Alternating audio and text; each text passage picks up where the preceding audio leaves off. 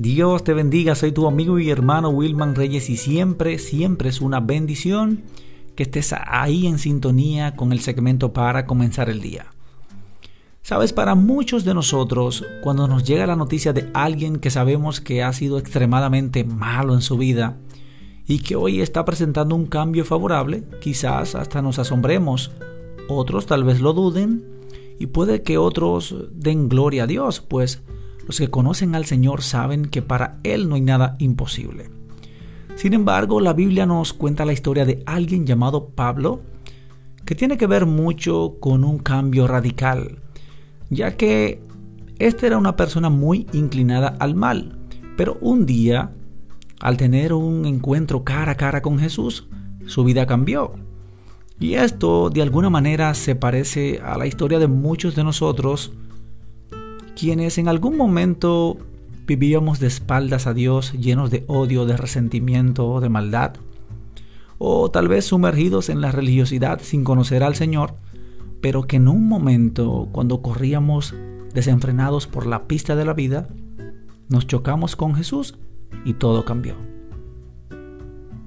Y cuando esto sucede, lo normal es que los primeros escépticos en aceptar y entender ese cambio de muerte a vida que hemos dado son nuestros seres más cercanos. Por esta razón, mediante la ayuda del Espíritu Santo debemos hacer un esfuerzo para vivir el mensaje que predicamos y que los que nos ven crean en el poder de Dios para transformar las vidas. Pues esto fue justo lo que pasó con, con Saulo, después llamado Pablo, quien pasó de ser un perseguidor a ser perseguido y de condenar el mensaje del Evangelio a pregonarlo. Mira lo que dice el libro de Hechos en el capítulo 9, versículo 20. Eso nos cuenta la Biblia después que Pablo tuvo un encuentro con Jesús. Dice, enseguida Pablo predicaba a Cristo en las sinagogas diciendo que este era el Hijo de Dios. Fíjese usted, después de perseguir a la iglesia, después de perseguir el Evangelio, predicaba el Evangelio, predicaba a Cristo. Y eso, eso solamente puede suceder cuando hay un cambio verdadero en la vida del ser humano, cuando alguien se puede encontrar con Jesús. De manera que definitivamente creer en Cristo y ser portadores del mensaje de las buenas nuevas no es tarea sencilla, créame que no. Pero siempre valdrá la pena.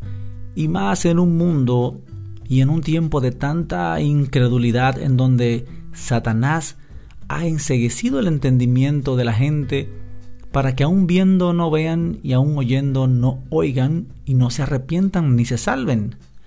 Por tanto, hoy, hoy yo quiero animarte y recordarte que todos, absolutamente todos necesitamos un encuentro con Dios. Y no, no necesariamente necesitamos que, que nos pase como le sucedió a Pablo, que por ser un perseguidor de la iglesia, alguien que rechazaba la gracia, la fe, la salvación que ofrecía el Evangelio, tuvo que aprenderlo de, mala forma. Por el contrario, a nosotros, quien realmente nos persigue es la misericordia de Dios cada día, pues el Señor sabe que todos necesitamos un encuentro con Él para que nuestros ojos sean abiertos, para que nuestro corazón sea restaurado y para que nuestra alma se encuentre con su Salvador que es que es Cristo Jesús. Así que a ti, amigo y hermano que me, que me estás escuchando, quiero decirte que hoy es el momento oportuno para, para tener ese encuentro con Dios, para, para ir a su presencia, para encontrar paz, para encontrar salvación, para vivir en la bendición que es Cristo Jesús.